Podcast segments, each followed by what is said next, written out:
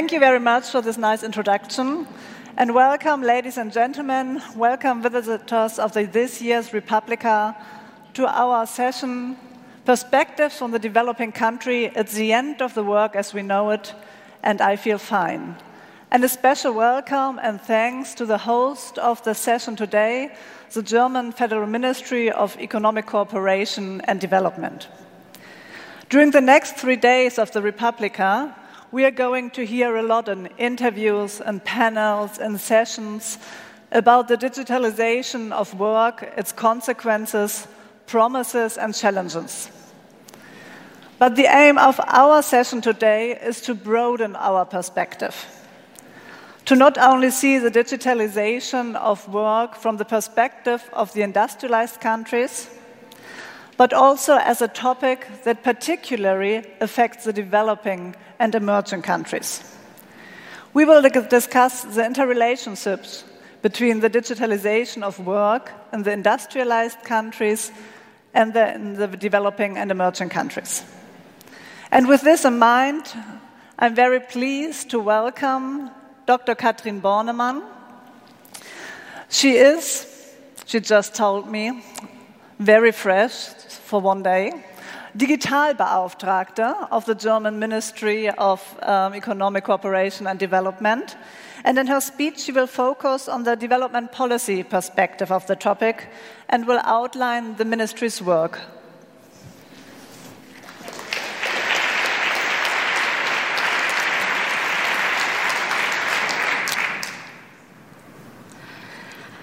It is the end of the work as we know it. You might wonder why us? Why is the Ministry of Economic Cooperation and Development organizing such a, such a session? I can tell you why. We are the ones that are bringing into discussion the international perspective. We are the ones looking at the poorest, at developing countries, and are asking how will digitalization affect them? And this is already one of the major points I want to make. When talking about digitalization, we tend to think too small. We tend to think exclusively.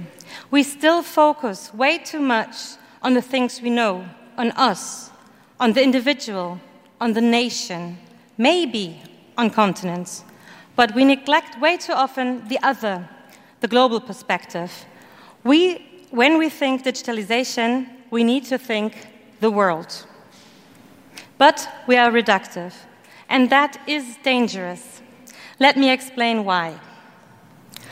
We are facing now two megatrends globalization and digitalization. Both are interlinked, they fuel one another. Digitalization doesn't stop in front of borders. But you may argue there is no digitalization in a place like maybe South Sudan or let's say Strelitz in Mecklenburg-Vorpommern, the least, the least uh, connected place in Germany. But even if the level of digitalization is very low, the effects of digitalization are hitting also the ones that are less digitalized. Why? Because they fall back. Because the gap between those digitalized and not is growing through digitalization. You cannot hide from digitalization. But why is the gap getting bigger? Here, we have to look at the good old economist Ricardo. You remember the economist, economist that was introducing the three factors of production labor, land, and capital. Well, I believe there's a new factor of production, and that is digitalization. For now, let's just summarize here, the comparative advantage in infrastructure, in connectivity, and also skills, knowledge, hardware, software, everything. I also believe that there will be a new hierarchy of um, factors of production, and that factor digitalization is on top of the others, and that labor, labor especially, will lose power. The one that owns the most of the factor digitalization earns the most money. The curve is exponential. That means it will get harder and harder to catch up for those who are not digitalized. The question is who owns digitalization?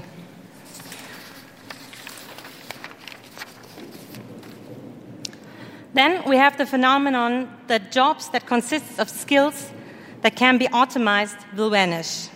So, what does that actually mean for developing countries? The World Bank found out in the World Development Report from 2016 that in countries like Ethiopia, more than 80% of the jobs are at risk to disappear due to automatization. Two thirds of the jobs this is a phenomenon that is to be foreseen for many developing countries. Digitalization will hit them much harder than it will hit us. Why is that? Because, first, developing countries still rely much more on agriculture, but the agricultural sector will be highly subject to automatization. Second, a lot of sectors and industrial branches in developing countries are created for low skilled workers. I'm thinking, for example, about the textile sector, the so called sweatshops, or the automotive, uh, automotive supply industry. These are jobs that were created because the global north, the industrialized countries, outsourced these jobs to places where labor was cheap. We created thus the specific offer of unskilled labor in developing countries, of low skilled job profiles. A lot of these jobs will be re replaced by machines. It is only a question of years until a machine is better at stitching than a human being. These machines today are better Go players better chess players than humans already. It is only a question of time until their motorical skills will be superior too. Third, new production methods will lead to reshoring. Industrialized countries will pull back production to first world countries. So, could it be that in some countries in the world, we find a concentration of job profiles that consist of skills that are, that are especially vulnerable when it comes to automatization? Yes, in developing countries.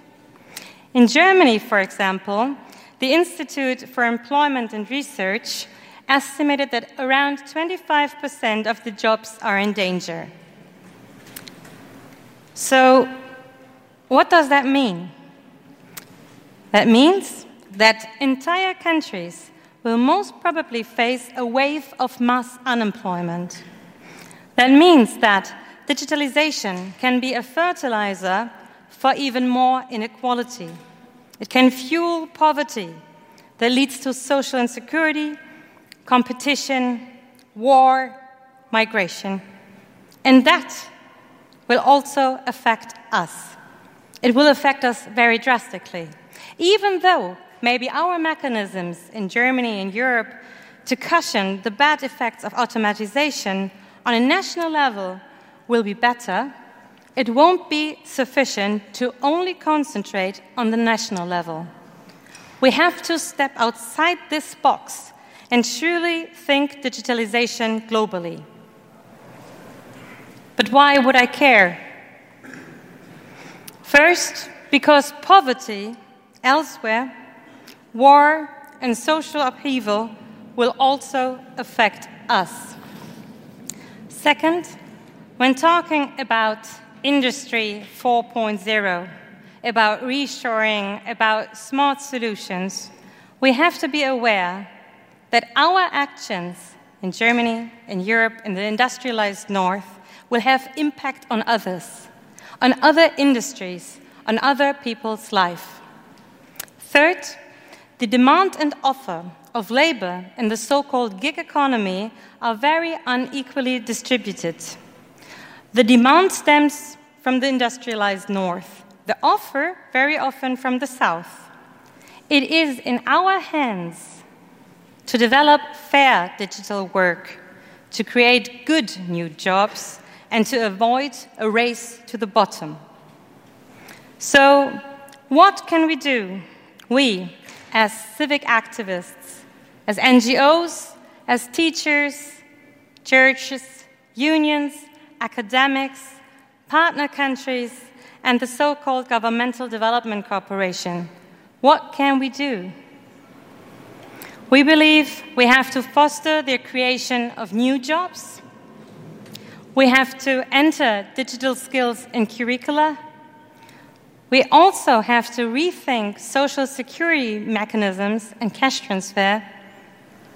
We have to ensure that digital work is fair. And most important, we need to be more inclusive. We need to think globally. We also, that also means that we need to join forces and we need to work more closely together. And that also goes for the German ministries. We should form more closer allies on this. We have to quit inventing only national solutions to face the transformation of work through digitalization. It is not the end of the world, it is only the beginning. Thank you.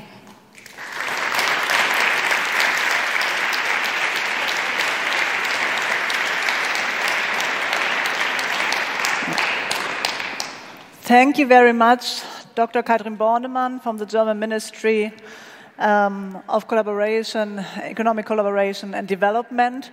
I think for me, and perhaps also for some part of the audience, it was very interesting and also a bit new that the topic of digitalization, of the digitalization of work, is also such an important topic for this ministry. Before we continue discussing about and with the developing countries about the future of work, we would like to uh, have a gain or gain a um, brief insight on the German discourse on the digitalization of work and the future of work from a philosophical perspective. And for this, it is a pleasure to welcome Richard David Precht. He's a well known philosopher, publicist, and author.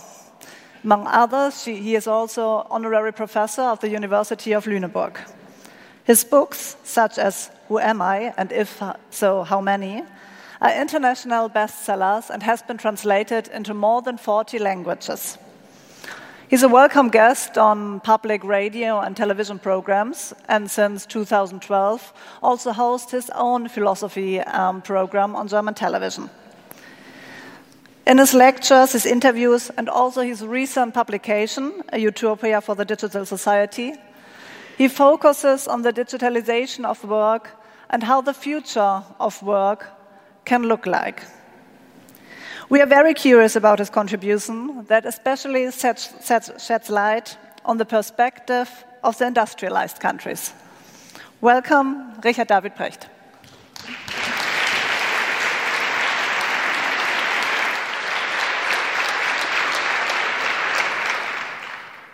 Wunderbar, Sie zu sehen. Vielen lieben Dank für die Gelegenheit, hier zu Ihnen zu sprechen. Sie wissen, ich habe die undankbare Aufgabe, ein so gewaltiges Thema wie die Zukunft der Arbeit und die Digitalisierung in gerade mal sieben Minuten ein bisschen anzuteasen.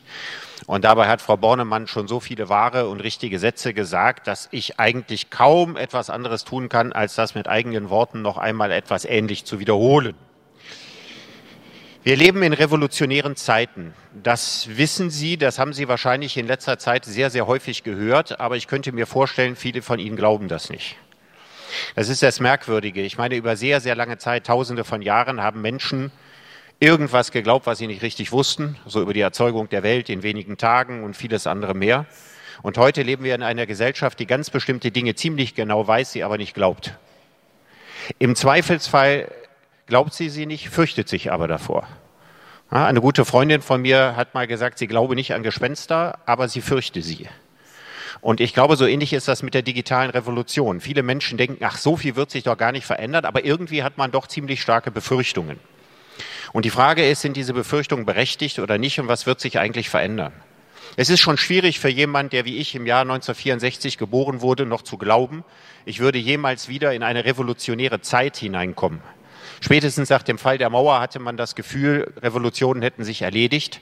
Dabei sind es die ökonomisch-technischen Revolutionen, die das Leben der Menschen am nachhaltigsten verändern und die bezeichnenderweise im Regelfall gesellschaftspolitische Revolutionen nach sich ziehen.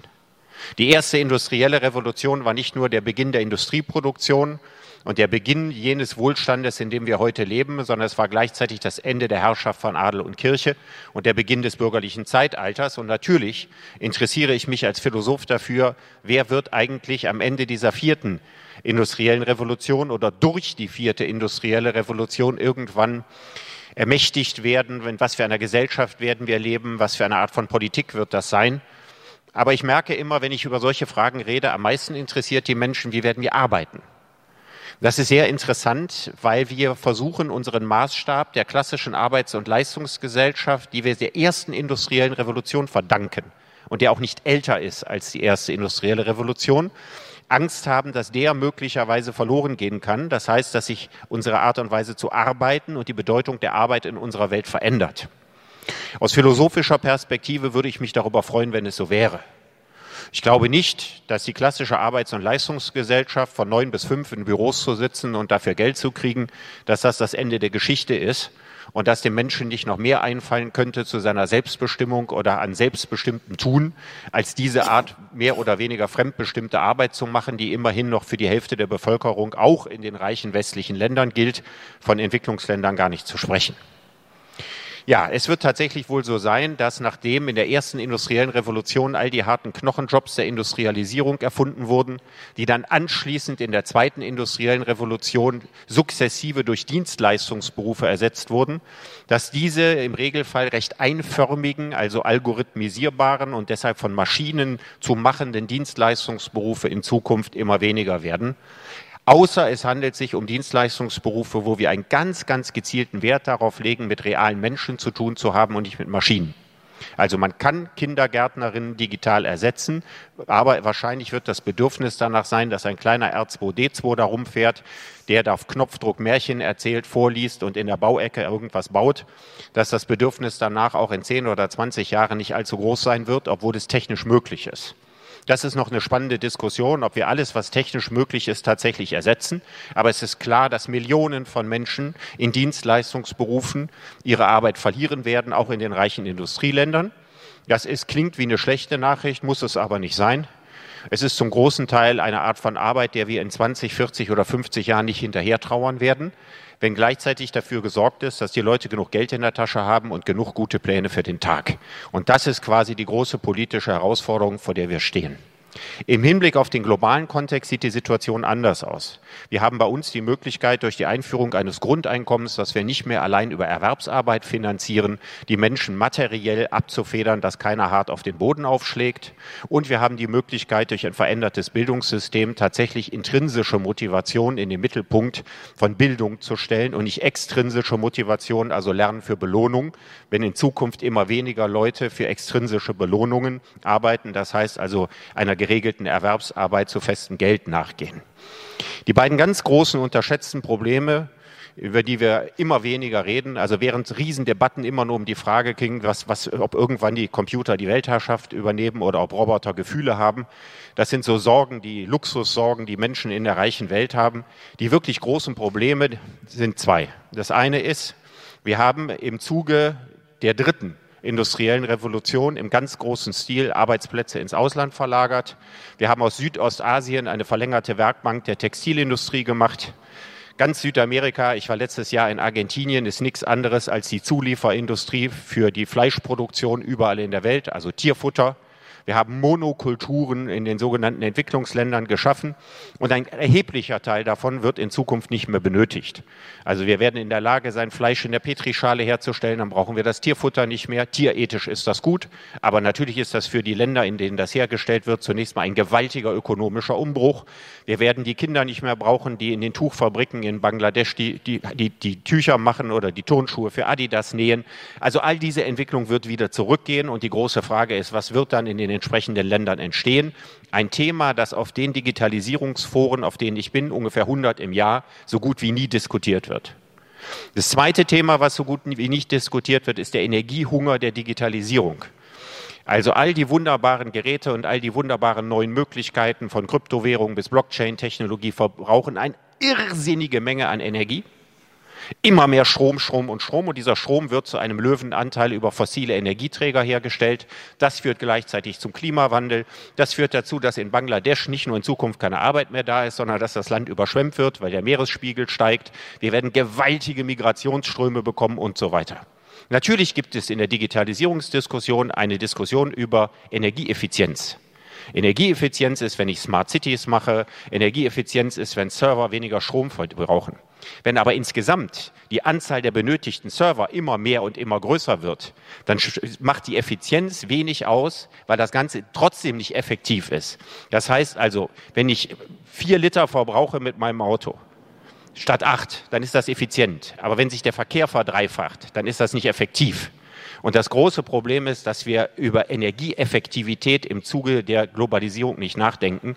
Und wenn wir das nicht tun, wenn wir jeden technischen Fortschritt nicht an Energieeffektivität messen, dann werden wir irgendwann in der Situation sein, großartige digitale Maschinen zu haben, die das ermöglichen, dass wir unsterblich werden, weil wir unsere Daten in irgendeiner Cloud verewigen und vieles andere mehr aber wir werden keinen bewohnbaren Planeten mehr haben. Danke.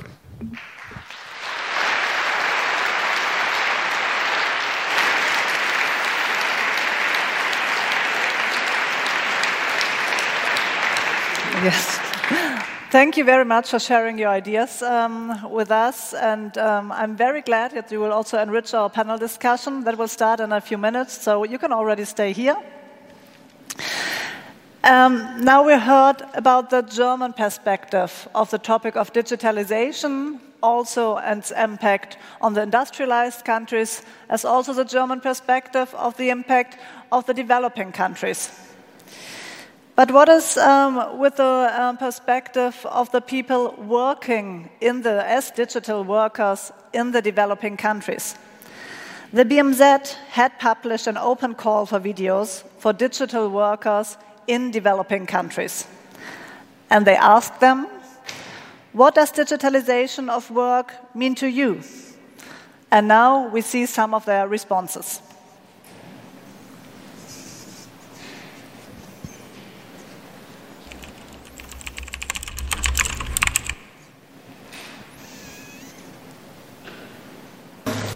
My name is Grace, and I'm an online worker Digital work is my source of income and my livelihood, and through it, I'm able to support my family. I also love the flexibility of digital work because I work from home and I'm able to attend to my other chores. My name is Ahmed Wahid.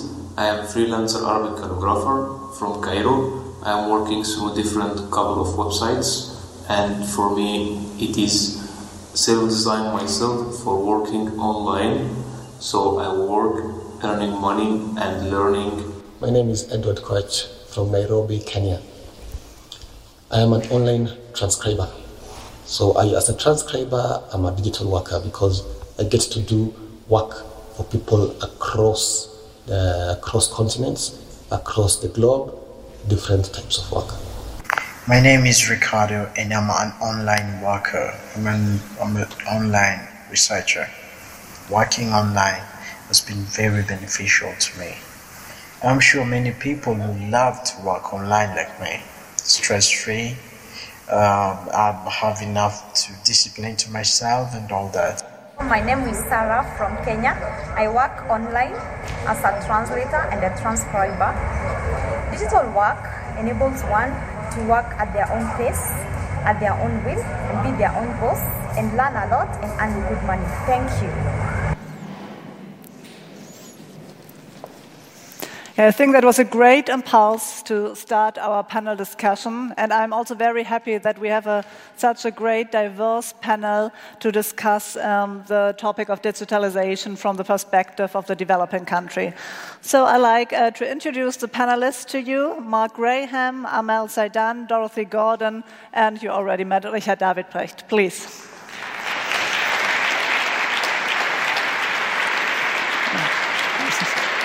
Yeah. Einer von den Herren. It's great to have you here. I will just shortly introduce the panelists so that you have an idea uh, what their perspective is. I will start. Um, welcome uh, Mark Graham. He's professor of Internet Geography at the Oxford Internet Institute. His research focuses on the intersection of Internet and economic development. He has conducted field research on platform work and development in Africa and Asia, and is also collaborating with the BMZ uh, regarding the Fair Work Foundation. I also welcome Amel Saidane. She's president of Tunisian Startups, an association that networks young entrepreneurs in Tunisia and beyond, and supports them and works also on a beneficial digital ecosystem. In addition, Amel is also co founder of SeedStars Tunisia, a company that promotes young entrepreneurs with technical ideas. And I'd like to welcome Dorothy Gordon from Ghana. She's technology activist and development specialist. She's also founder of the Ghana India Kofi Annan Center of Excellence in ICT. She advises private sector players on capacity building, digital inclusion, and startup promotion. And her current work is on information and communica communication technology um, and how it can be used independently and positively by uh, developing countries. Welcome. And you already met and heard his ideas, Richard David Precht. He will also represent a global philosophical perspective and the perspective of the developed country in our panel. I would like to start um, to ask you a quite broad question. What does a digital transformation of work mean to you, your working environment, and you personally? Amel, do you want to start? Yeah, why not? Um, so I think digital transformation is a redistribution of power, of wealth uh, all over the world. It's a redefinition of cooperation and competition. And the digital transformation of the world of work is actually a profound change in the way we work today uh, including a change, transformation of the skills required, of uh, the way we produce, uh, we, uh, uh, we distribute goods, the way we, uh, we cooperate, the way we compete. And I think it's, it's an amazing opportunity to have this dialogue, especially from the, with the MENA lens, because the challenges and opportunities are defined, are different on that side of, of the world. And it's, it's really, it depends depending if you look at the demographic graphics of the region and also the economics of the region. So if you look at the demographics, for example, you'll find a region with, uh, with an important youth bulge. So the uh, Uh, people from uh, 15 to uh, 29 are 30% of the population of Tunisia. Uh, 30% of uh, the of youth is unemployed, and the more you get educated, the more unemployment your chances grow to get unemployed. Um, so the unemployment of graduates is, is somewhere around 43% for women, for example. So the challenges are com completely different. And if you look at the economics perspective, um, you'll see, for example, that like uh, two thirds of, uh, of the jobs are going to be uh, automated. So this, all this is speculative, but uh, this says already something. And uh, I like the examples that have been picked up by uh, Dr. Bornemann uh, about the, the, agriculture and textiles. So if you look at the economics of agriculture, it's an important sector that is, plays a role of buffer for, for employment and for social stability. And it's it's particularly an, an, opportunity in the digital uh, transformation because it will it could help uh, digital transformation could help with the scarcity of uh, arable land of water that is uh, uh, really a big challenge in, the, in, this area of the world. And if you look at the textiles um, um, for example, if you consider Tunisia, 40% uh, of the exports of Tunisia are in textiles and uh, are towards Europe. Uh, textiles is, uh, is employing 70% in, in uh, of people in Egypt. So the question is, if Europe is going to be is going to mm, to go for Sue robots instead of humans, what's going to happen with these guys? So there is a big strategic decision to be taken. and if people are going to print 3D shoes, who is who is going, what are shoe manufacturers going to do? So digital transformation is for me actually a big sense of urgency for these countries, this part of the world. And it's a big strategic decision and discussion that has to take place because uh, Uh, people are scared in the US and Europe about the loss of 30%, 47% of the jobs. And I'm not sure uh, people in MENA are scared at all because I'm not sure they're aware what kind of challenges they are facing. Thank you. Mark, against the um, background of your field research, what uh, we heard the video and the videos and the answers were uh, quite positive. Uh, what is um, the experience regarding digital transformation of work um, in your research and your field research? Thanks. Um, I, I, think this is an important year to talk about the digital transformation of work because 2018, it's the first year we have on record where we have more people connected to the internet than not connected to the internet. So all of this new growth in internet users it's coming from low income countries and middle income countries. People are coming online, and as we saw in those videos, people are in many cases very happy to escape some of the constraints of their local labor markets. If you're a transcriber or a translator in Nairobi, some of those people we saw, uh, there's limited opportunities for you in Nairobi, but you get on one of these online work platforms, and all of a sudden, the world's your oyster. So we have to start thinking about what we're doing as fundamentally transforming what a labor market means. We're creating what you might think of as a planetary scale labor market. And this, this planetary scale labor market, uh, it, it gives a lot of people jobs, it gives people income, it gives people autonomy, it gives people flexibility. However, as, as people are rushing into this online uh, uh, planetary uh, scale labor market, we have to remember that lots of people are doing this, right? So it's those guys are getting on, on this labor market, but so too are millions of other people. And what this creates is uh, uh, essentially a massive oversupply of labor power on these platforms. And then this, uh, you, you have some countries where there's hundreds of thousands of people who sign up for these platforms, and only a few thousand of those people ever manage to find any jobs. And uh, even fewer people manage to um, regularly find any jobs on these platforms. So you get this huge oversupply of labor power on these platforms. What, what that then drives is um, not just some positive outcomes that we heard about, but also quite a few negative outcomes. So uh, precarity is almost, uh, uh, by definition, a part of the platform economy.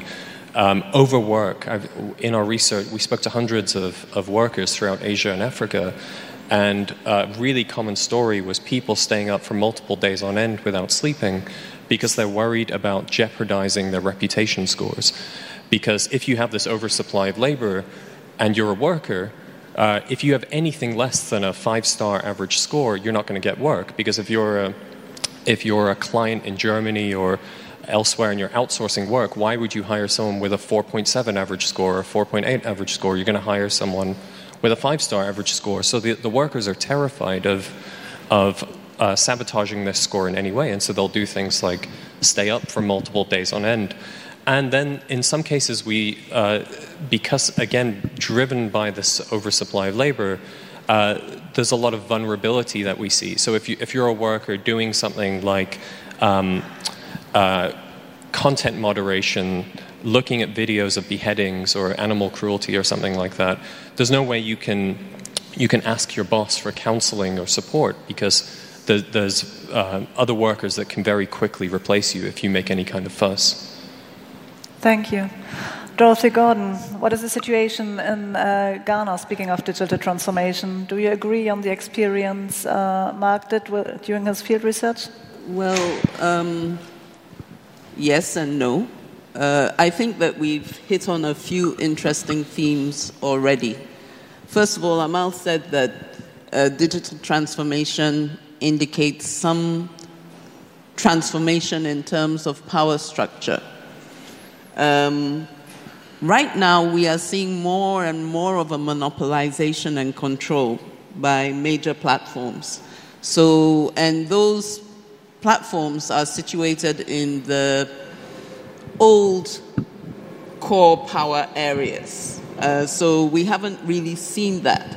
So, as developing countries, you are feeling a new kind of dependency, a new kind of dependency on those who are in control of your digital environment, whether or not it's something as benign as Wikipedia being um, the place to go for information. It's still monopolization. And we see that especially when we look at how certain companies mediate their experience because for many people in developing countries, they can't afford to go online. The bandwidth may be there, but the cost is high. And so they are forced to go for platforms which reduce their experience um, because those platforms are free. But I think that our philosopher mentioned um, energy. Energy is a big factor. If you look at Ghana today, we see that we have a negative job growth because we had problems in the energy sector, and so the manufacturing sector, which was already not so big, lost a lot of jobs. And our population is even more extreme than Tunisia. More than 50% are below the age of 25. So you have a huge youth demographic. You already have, you're already losing jobs in the economy, and you need to find jobs for these young people.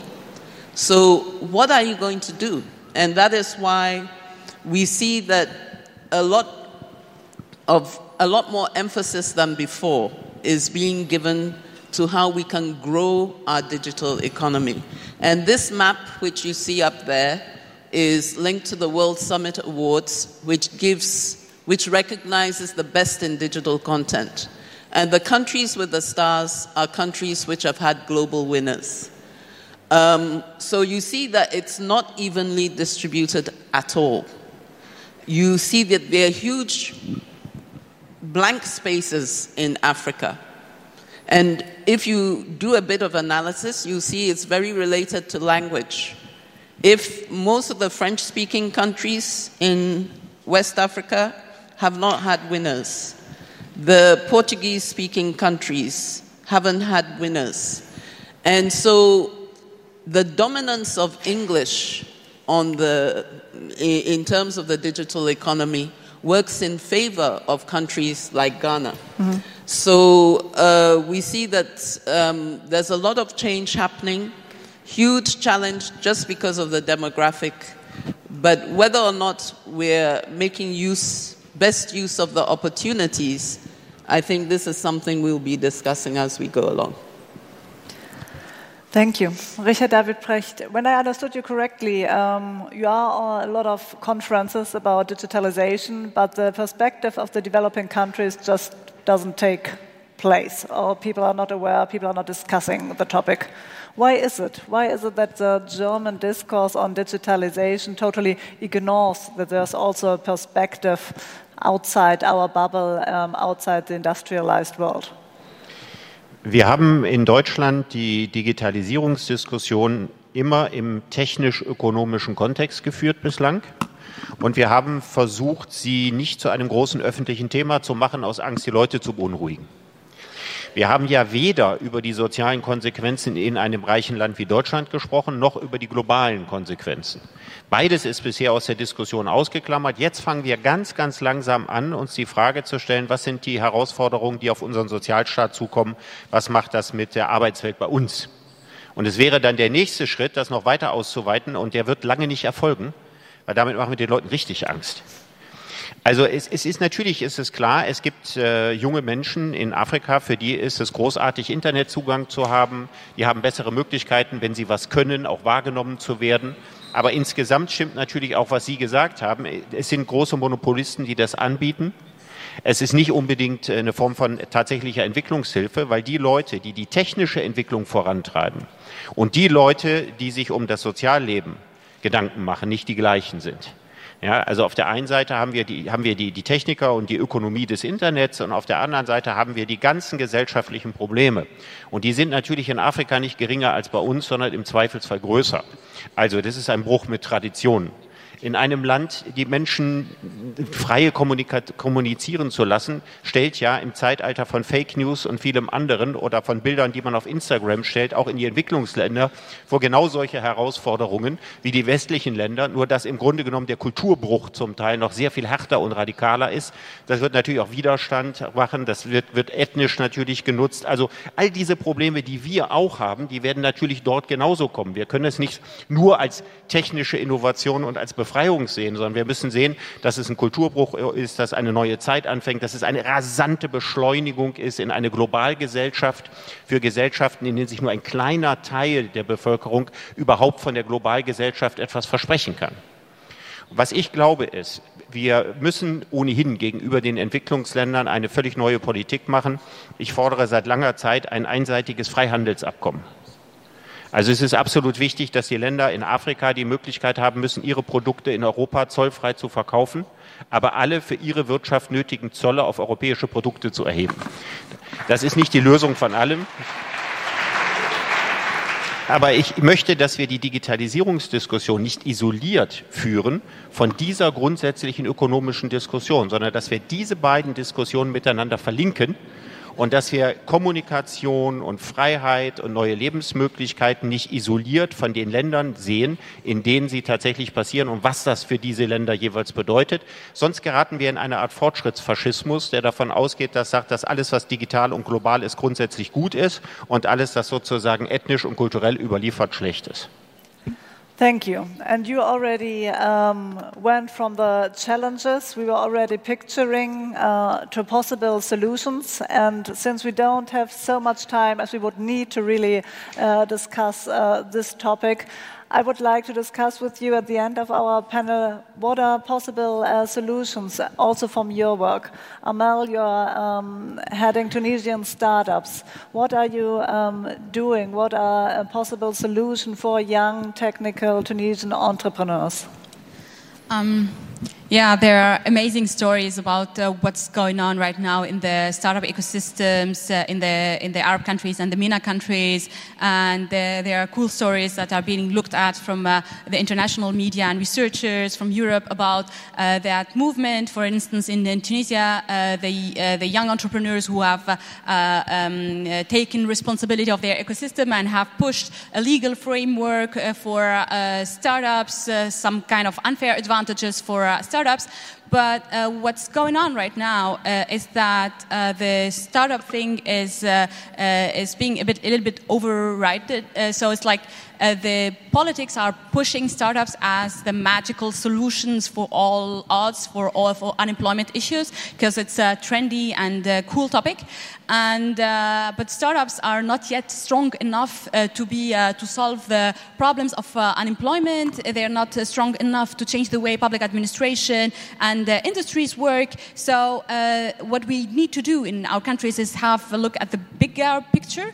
And I'm uh, lucky enough to be part of um, initiative called Digital Arabian Network, initiated by the amazing Bassam Helmi and uh, Professor Ayad Al-Ani. It's born actually here in Berlin. And the cool thing is about it is that it's initiating the dialogue in the community of digital, uh, the digital community in the Arab countries, but also creating a dialogue between uh, Europe and, and the MENA region. So when we talk digitalization, we talk uh, actually about these big platforms then the platforms that allow uh, the distribution of goods of, uh, of, uh, and connecting producers of goods with the consumers. Uh, we're, we're, integrating new work packages that will allow uh, a new way of uh, using these goods. But we, what we notice here is that what we notice today is that there is no single big Arab platform, for example, and that um, the, this means that Arab enterprises or MENA enterprises will be only providers of um, suppliers for these uh, platforms, and therefore they will have no access to, uh, to the data,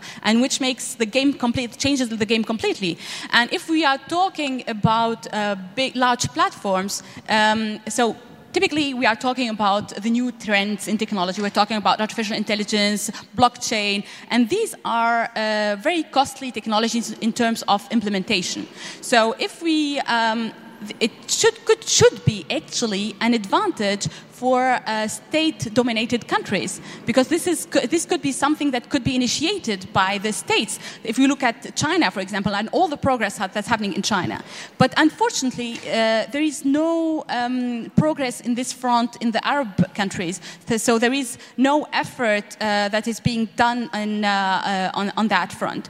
Um, maybe uh, because this kind of platform require an open way of doing things and collaboration and the Arab states are not really uh, ready to uh, collaborate and talk uh, within each other, and, uh, and um, uh, so, let alone of building some kind of digital Arab sphere. So we'll we'll end up finding these countries as consumer or integrated into global platforms, and ending up with the disadvantages of this kind of of movement.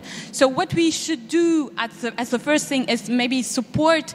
Um, Arab countries, MENA countries, uh, to strategically uh, think of digitalization as an opportunity to be to redefine their role as a state and to be positioned as the uh, the digital partner state that empowers people through uh, uh, open knowledge commons, uh, through open platforms that enhances that promotes the startup movement, the contribution of all uh, citizens through open innovation platforms, etc. Maybe we need to think of initiatives that will help people find an opportunity in their own countries where value needs to be created there, especially in MENA countries where the tech capabilities are, are amazing.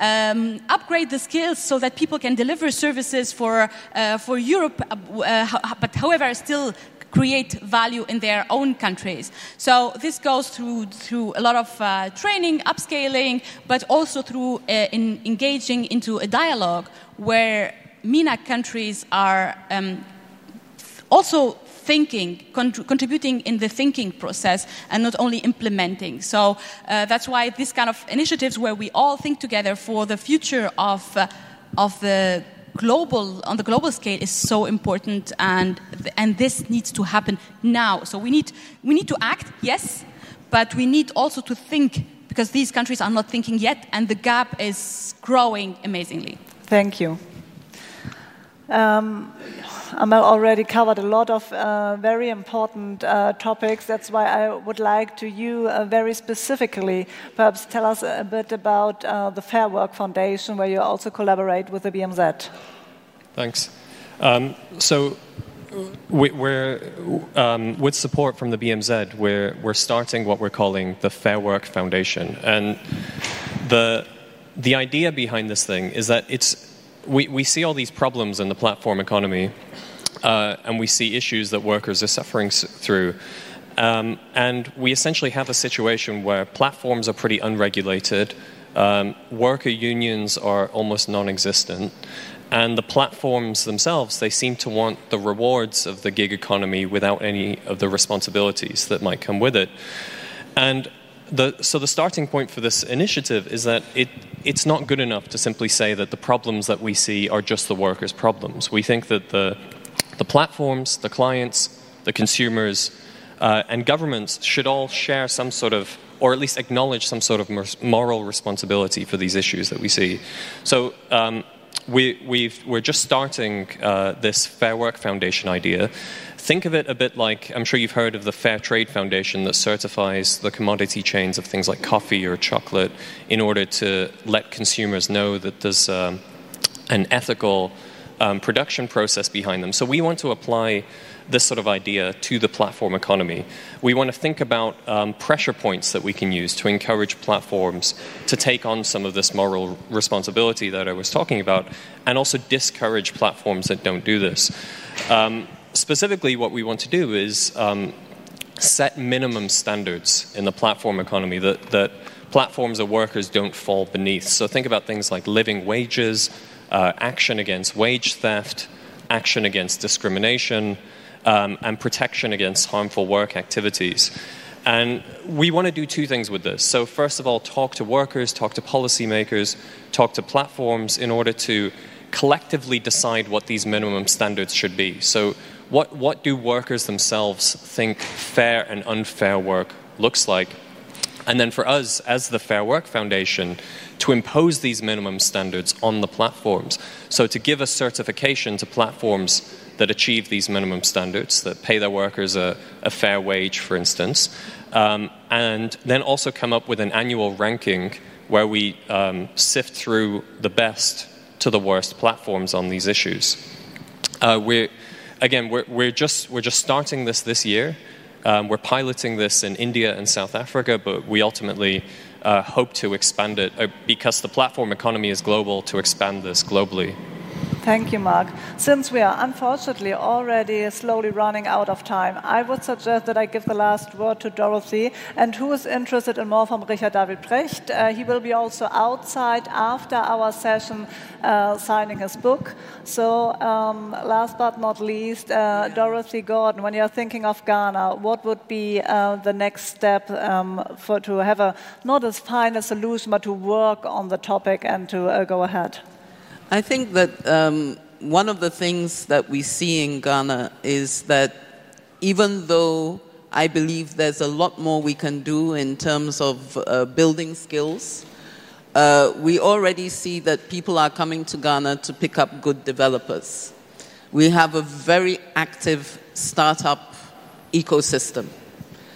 But the real issues are not with the innovation that goes into create a startup the real issue is how do you grow that business from being a startup, which is like a firework, it flares in the air, lots of brightness, and then it sinks rapidly, to actually having a sustained light out of that, having something that is going to be creating more and more jobs, more and more opportunities. And we've realized that we need to have more mentoring uh, longer term mentoring. So you see in Germany, you have a critical mass of people who are working in the tech sector who can be supportive of each other. We have to figure how to create that critical mass in Africa and make it so that there's a support network for our companies. Uh, Dr. Bornemann talked about the demand coming from outside. I want to stress that there's a lot of demand for digital services internally, even if it was just the digitization of government, uh, e government solutions. And we find that when it's e government solutions, we find that often we are funded by donors. And either they are tied into a company in the donor country, or the procurement guidelines are such that inevitably it will go to a company in a more mature economy, thereby removing the possibility of getting the valuable experience in that project implementation from the local um, companies. So I think that if we change these things so that we realize that together we are, and of course it's normal because countries are worried about their own jobs. Germany, for example, is worried about losing jobs. So if you're financing something, it should go to create some new jobs you know, wherever. But Germany is not as bad as some of the donors in this regard. But I think that what's really important is that we recognize there's lots of local demand, there's lots of local talent. Um, given the platforms that exist today, we can build capacity through and through. I love this initiative on fair work, but I think that really we need to bring initiatives like Republica to countries like Ghana to help us to build that ecosystem. So, I mean, I'm so happy to see the number of people who are here listening to this, and I hope you're going to take that message home. Thank you very much.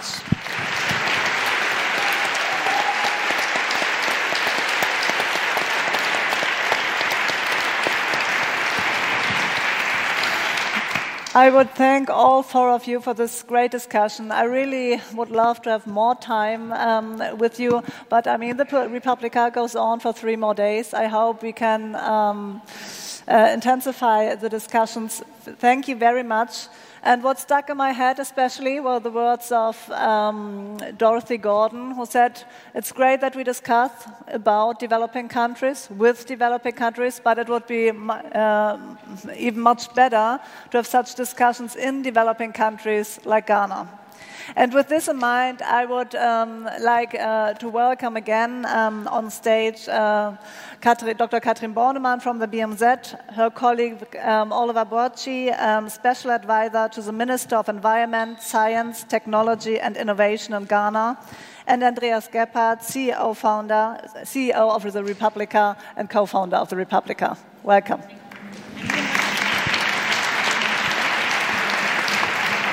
Well,